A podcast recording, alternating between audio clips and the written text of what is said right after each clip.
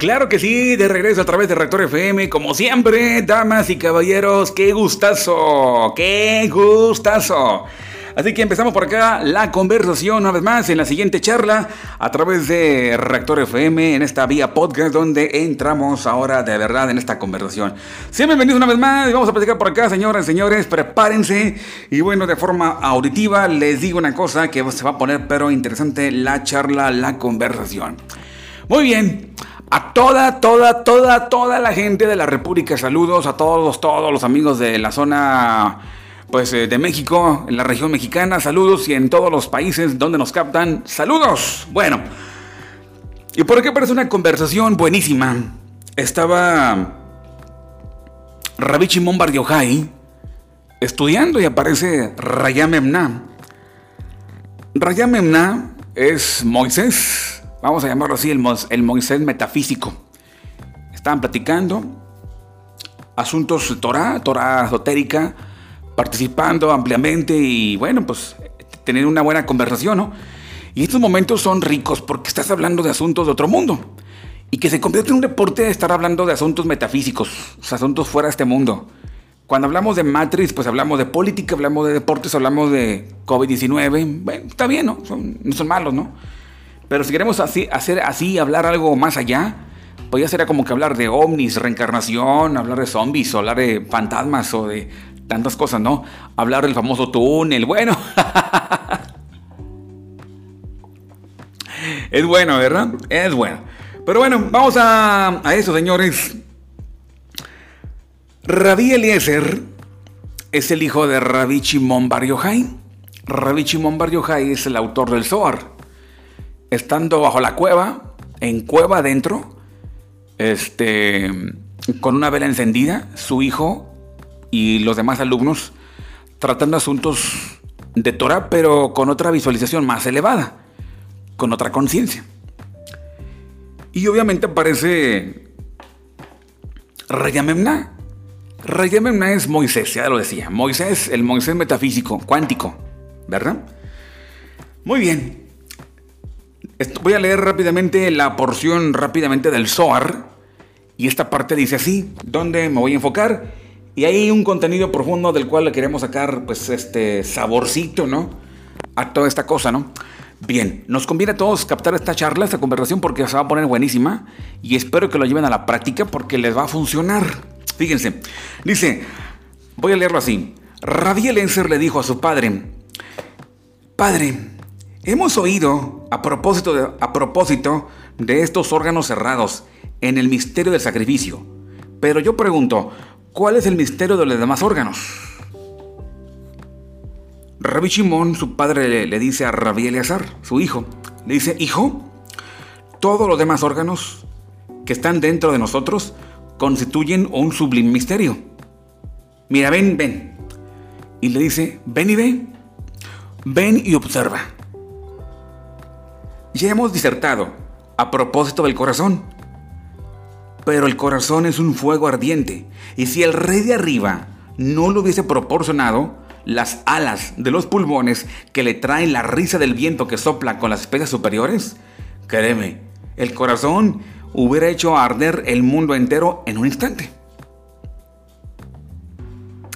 Sin embargo, el chamaco le dice a su, a su papá, a ver papá, espérame.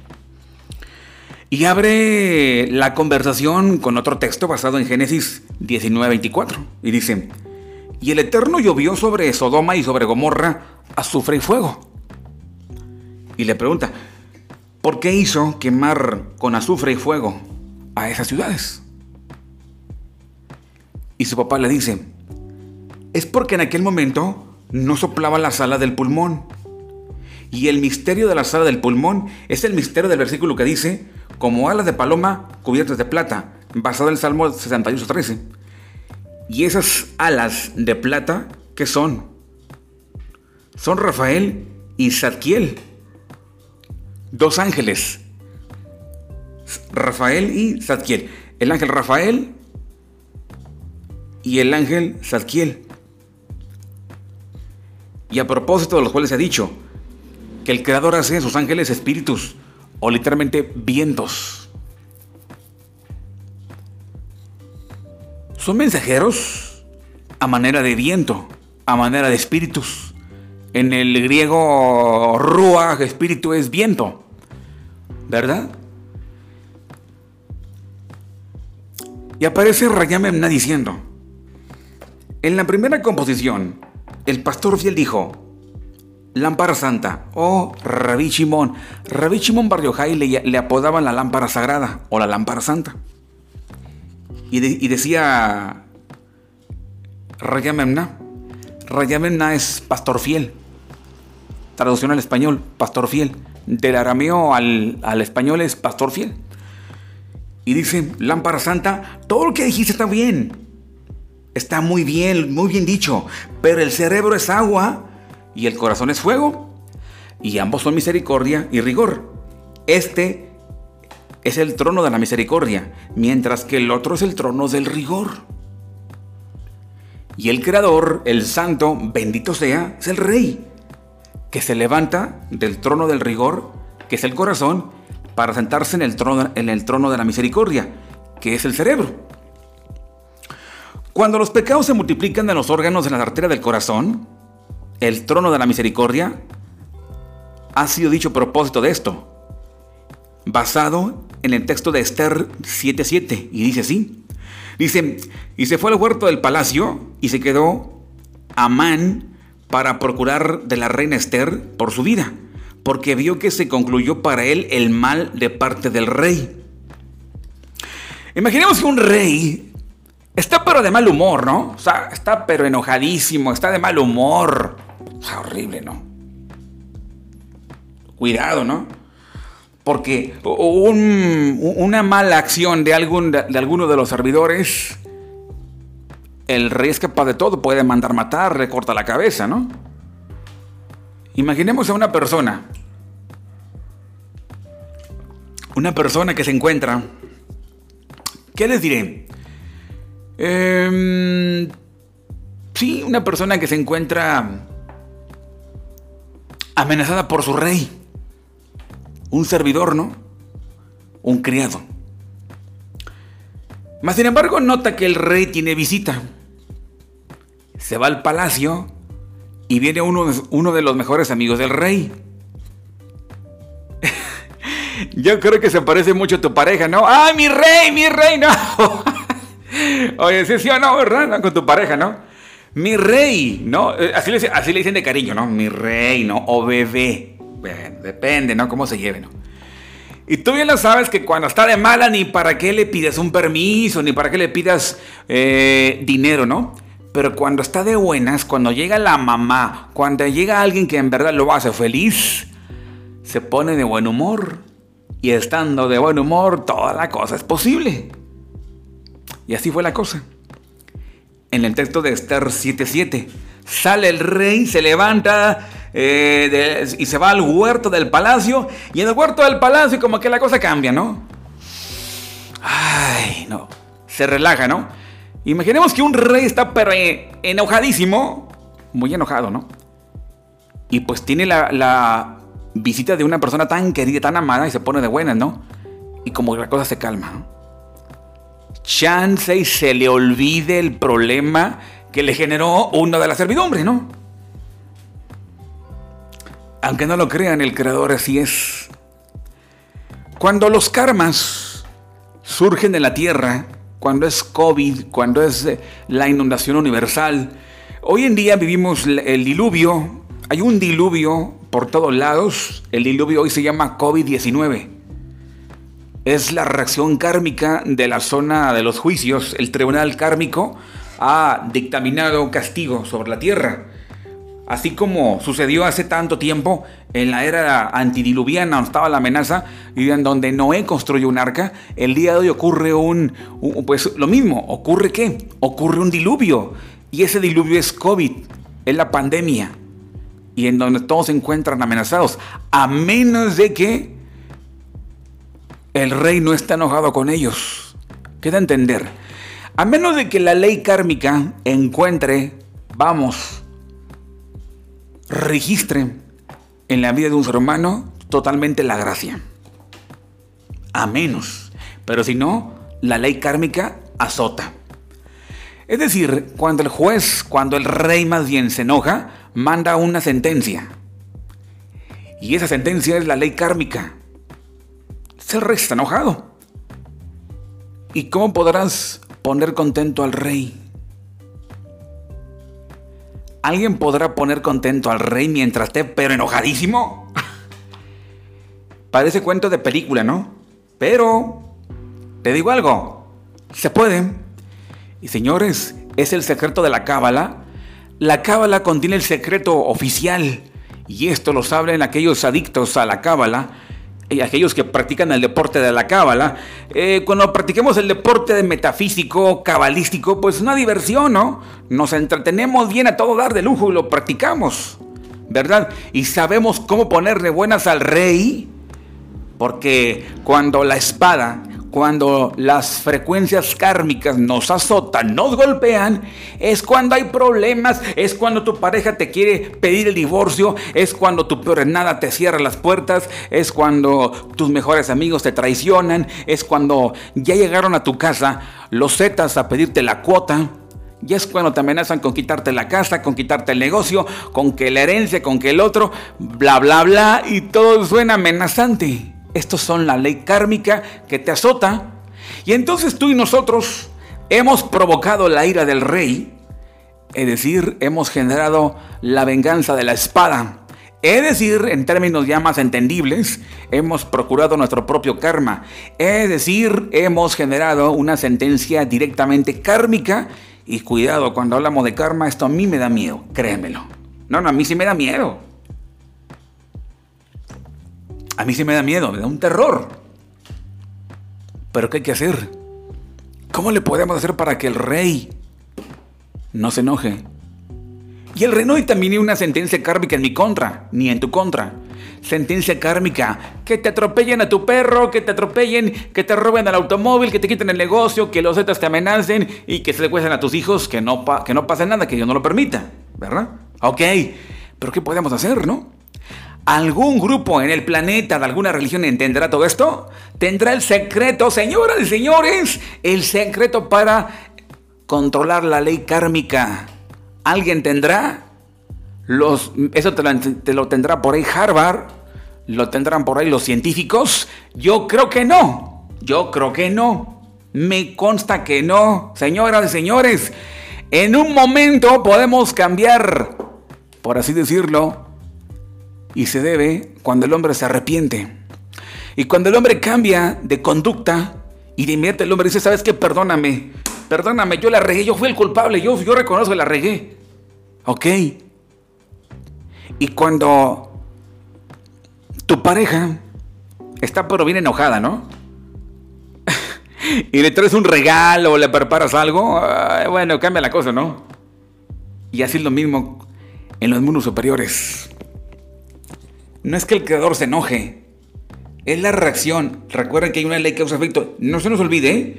no se les olvide, causa-efecto. La ley causa-efecto. ¿Sí? Una reacción hay una acción. Bueno, eh, la reacción es de acuerdo a una acción, acción y reacción, ¿ok? Y a veces nuestras acciones son, son pésimas, son perversas, son de manipulación, son de miedo, son de todo esto, ¿no? Sin embargo, la cábala ofrece el secreto para que esta vida cambie. No hay ciencia alguna, señores. No, no, no, no lo hay. No lo hay, me consta. Las religiones puede que lo tengan, pero me late que no. Ha habido un ser humano atrevido, si hay un ser humano por ahí que ya aprendió a revocar los karmas, me encantaría conocerlo. Espero lo conozca algún día. En verdad, ¿eh? Y que alguien se, atreva a revocar los karmas. Y yo te hablo de verdad bajo mi propia inspiración, ¿eh? No lo estoy inventando. Yo estoy leyendo el Zohar, pero yo estoy agregando porque también yo le, involucro mi, mi ejemplo. He aprendido gracias a la Cábala que gracias al Zohar puedo revocar los karmas, los juicios. ¿Verdad? Los juicios. Y la verdad somos víctimas de karmas, porque ya la debemos. Y el karma es la causa de la activación de la sentencia. la Torah dice que se, dispara una, un juicio, o la Torah dice así simplemente, se activa la espada vengando, la espada divina. ¿Qué es la espada divina? Los acontecimientos kármicos, ya lo mencionaba, que te chocaron, que te traicionaron y que la, compañía de seguros te hizo, se, hizo, se hizo pato contigo porque es una compañía patito. Bueno, total. Y andabas de, buscando soluciones económicas y tú desesperado caíste en las manos de un perverso, caíste en las manos de un prestamista, ¿no? Y ya te trae. Esas son la ley kármica. Que te quieren quitar la casa es una amenaza. Más sin embargo, te digo una cosa, la ley kármica sí, pero antes de todo esto, cuando llega la amenaza kármica, antes de que se cumpla, surge un, un aviso previo para que puedas cambiar, revocar el karma. Pero desafortunadamente la gente no sabe. Los karmas provienen de vidas, de vidas anteriores, otras existencias que hemos tenido, porque hemos pasado por la tierra muchos años, milenios. Aquí en la tierra hemos pasado y hemos hecho desmanes, ¿verdad? Entonces ya la debemos. ¿Verdad? Ok. lo, que, lo que yo mencionaba sobre el corazón es metafórico. ¿Sí? ¿Verdad? Si lo aplicamos al sentido literal en el sistema médico, es lo mismo, si funciona. Imagínate que el corazón no reciba oxigenación, qué terrible, ¿no? Entonces la ocupa. Todos los órganos dependen de los otros, ¿no? Así es. Basado en esta observación de índole, pues, científica o médica, ¿no? Hay algo de por medio. Bien. Pero decía el hijo de Rabbi Shimon Bar ¿por qué entonces hubo una explosión del corazón en Sodoma y Gomorra? Sodoma y Gomorra fueron dos ciudades que fueron destruidas de manera cósmica, o sea, una, una caída de meteoritos llegó a esa ciudad, la acabó con toda y fuego y azufre. Este eh, quedó terminado todo en fuego y azufre. Sí, pero dice Rabbi Chimón, es porque no soplaron las alas del pulmón. No soplaron las alas del pulmón. Y para que tú actives la sala del pulmón, va el secreto. Vamos para allá. La sala del pulmón, basado en Éxodo 25, 25 20, y dice, y los querubines extenderán por encima las dos alas, cubriendo con sus alas. Es una orden dada a Moisés para todo el pueblo, ¿no? Los querubines que hicieron, que fabricaron, van a extender por encima las dos alas, cubriendo con sus alas. Aplicado al mundo real, son las dos alas del pulmón. Es decir, el creador dio una orden que se hicieran dos alas, macho y hembra, las alas del pulmón. Y con esas alas del pulmón te protegen, ¿sí? ¿Y te protegen de qué? De accidentes kármicos, de resultados horribles, ¿verdad? Bien. Dice, dos alas del pulmón, está escrito, y los querubines estarán por encima de las dos alas, cubriendo con sus alas. Éxodo 25:20. Pero, ¿cómo se calma su ira el rey? ¿O cómo calmaba su ira el rey? ¿Cómo calma la ira del rey y en vez de que mande una sentencia kármica, mande destellos, dotaciones de bendición? ¿Cómo? ¿Cómo? Ah, lo que pasa que él oía la voz. Hay una voz que hablaba encima del asiento de la reconciliación o del propiciatorio. Una voz escondida por así llamarlo, le hablaba de encima del asiento de la reconciliación o del propiciatorio. Fíjense la palabra reconciliación. Había una voz que le provoca reconciliación. Basada en número 789. Una voz que hablaba y esa voz produce reconciliación. Es una voz que genera calma ante el rey. ¿Y esta voz quién es? Repito, hay una voz que le hablaba del asiento de la reconciliación. ¿Y esa voz quién es? El rey tiene una esposa llamada la matrona. Y si la matrona, que es la mujer, le habla, querido, tranquilízate, tranquilízate, cálmate, cálmate, tranquilo, ya, ya, ya, ya, tranquilo, ¿no? y se calma el rey, ¿no? Es una metáfora, ¿eh? Es una metáfora. Y esa voz de la matrona, ¿cómo se puede activar? Ahí va la respuesta. Es la voz de la Torah. La voz de la lectura del Shema, cuando los judíos antes de que se duerman recitan el Shema Keriot, la oración del Shema antes de dormir, y aparece en el Sidur, el libro de oraciones judíos. Ustedes busquen localicen por ahí en PDF el libro de oraciones de los judíos y en ese libro de oraciones de los judíos aparece la oración del Shema. Y esa oración del Shema, esa voz, brota una voz. O sea, una voz. Es la voz del hombre, pero activa la chejiná o la matronita, se activa, se pone en acción y es como una energía calmante, ¿sí? Y en vez de lanzar los disparos kármicos, hay disparos de misericordia pero también es la voz de la Torah.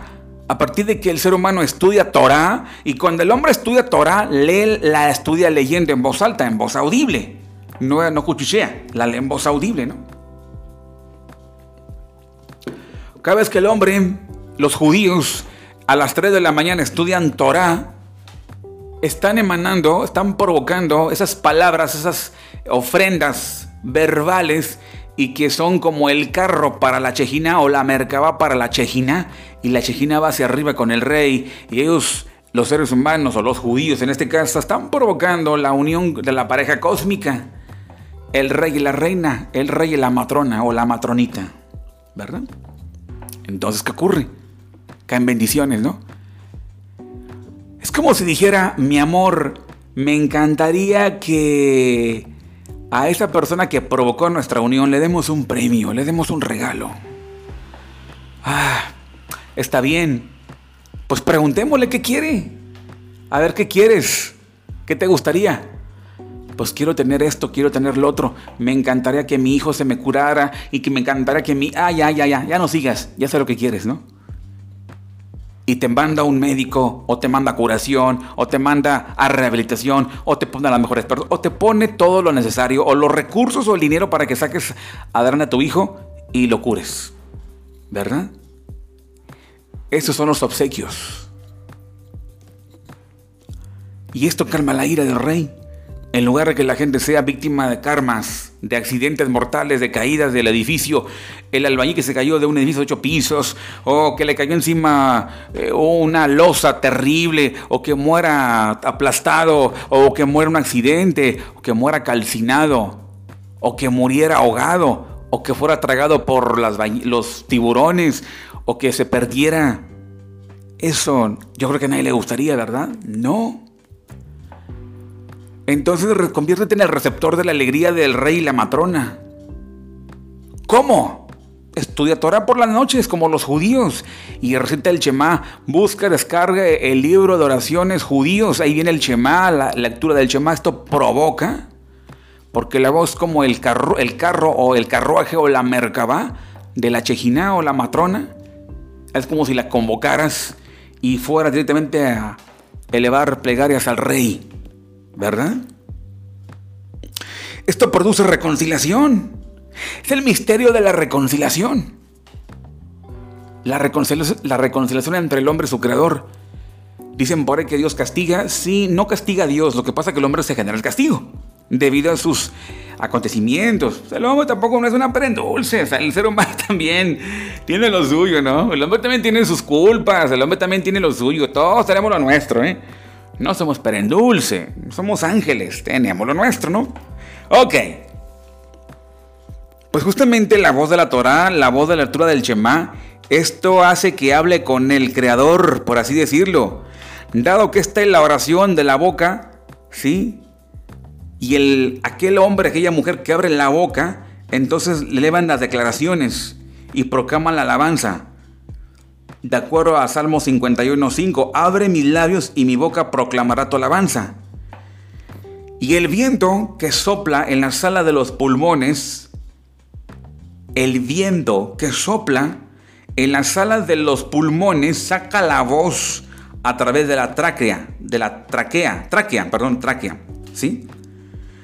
Entonces, tráquea en hebreo es cané y es eh, cané es adquirir o adquiere. ¿Adquiere qué? Sabiduría. Perdón, leí mal. Adquiere sabiduría. Y adquiere inteligencia. Es decir, cada vez que el hombre recita Torah, habla Cábala, Zohar, habla Zohar, estudia Zohar, no está estudiando la Biblia nada más por leer. No es una nutrición intelectual en exclusiva, sí intelectual, pero va mucho más allá. Y es que a la hora de hablar Zohar, palabras de Torah profunda, Cábala, ¿qué ocurre? Está hablando palabras inteligentes. Entonces el habla requiere del viento, ¿verdad? requiere de la articulación de la caja torácica, la acción de los pulmones. Pero si son palabras de sabiduría, ¿qué ocurre? Dice el Zohar, dice, a propósito de esto, dice, ven, ven de los cuatro vientos, ven de los cuatro vientos y sopla sobre estos cuatro, sobre estos muertos y vivirán. Basado en Ezequiel 37.9 ven de los cuatro vientos y sopla sobre estos muertos y van a vivir. Y estos cuatro vientos son las cuatro letras del tetragrama Yud, Hei, Bav, Hei. Y este es el viento que palpita en las arterias del corazón y a propósito se ha dicho de ellos, donde el espíritu diera que anduviesen andaban, cuando andaban no se volvían. Queda entender que cada vez que el hombre habla palabras de Cábala, habla palabras de Zohar, esté hablando de forma muy profunda, muy animoso, con mucho entusiasmo, con, mucha, con mucho feeling, ¿qué está generando? Está generando una conversión o transmutación, por así llamarlo, en el aire. Y no es un aire cualquiera. Está respirando, está convocando, está absorbiendo los cuatro vientos, las cuatro cuatro códigos del tetragrama disparan vientos, como si dispararan energía o vientos. Y estos vientos circulan por los pulmones y va a la tráquea y va saliendo por aquí, por la la caja torácica, y es una invasión. ¿De qué invasión? Son los vientos que circulan. O sea, el hombre está respirando a Dios, está respirando la influencia del tetragrama, las dos salas del pulmón son las dos salas, por así llamarlo, de los pulmones. Son dos vías que provienen directamente de los cuatro códigos del tetragrama. Los cuatro códigos del tetragrama llegan aquí a, a los dos pulmones, ¿verdad? Porque el hombre está hablando aspectos toraicos, está hablando de Dios. Y la Torah, la Cábala o el Zohar, es el nombre divino. Pues cuando el hombre abra temas sobre Kabbalah Torah, está hablando del nombre divino. Y esa influencia está siendo, está en circulación en los pulmones. ¿Y qué genera? En la sala de los dos pulmones está nutriendo al corazón, literalmente hablando. Y es un viento transmutado, es un viento especial que trae mucha información gran información, pero es información que deja a su paso vida. ¿De acuerdo, Ezequiel? Que los cuatro vientos soplen sobre mí, exactamente. ¿Y cómo van a soplar sobre mí? Pues cuando hable palabras de Torah. Y si hablo palabras de Torah, estoy convocando a esos vientos. Son cuatro vientos, pero como tengo dos alas, dos pulmones, entonces hay una circulación, por así decirlo. Entonces, lo que yo digo, lo que platico, ¿sí? ocupó el viento, pero es un viento transmutado, es un viento distinto, es un viento de alto rango que trae información curativa. ¿Qué ocurre entonces con una persona que se encuentra deprimida, una persona que se encuentra enferma, una persona que se encuentra tirada en cama? Pues que hable palabras de Torah, que no hable palabras de queja, que no hable palabras de mentiras, no hable mal. Está convocando los cuatro vientos del tetragrama y el tetragrama está repartiendo, distribuyendo por todos lados. Si eso pasa en, los pulmones y va al corazón, obviamente todos los demás órganos tendrán su porción distribuida. Es decir, está respirando al Creador, está respirando su propia su voz, directamente la voz que emana el hombre, el ser humano, son es la voz del rey, es la voz del tetragrama. Y esto genera curación. El ser humano habla palabras, hace oraciones, recita el Shema, ¿ok? Y esa voz es una voz sublimada, tiene otra energía, otro matiz, otra textura energética y sirve de carroje para la matrona. Entonces hay una unión entre la pareja cósmica y el ser humano.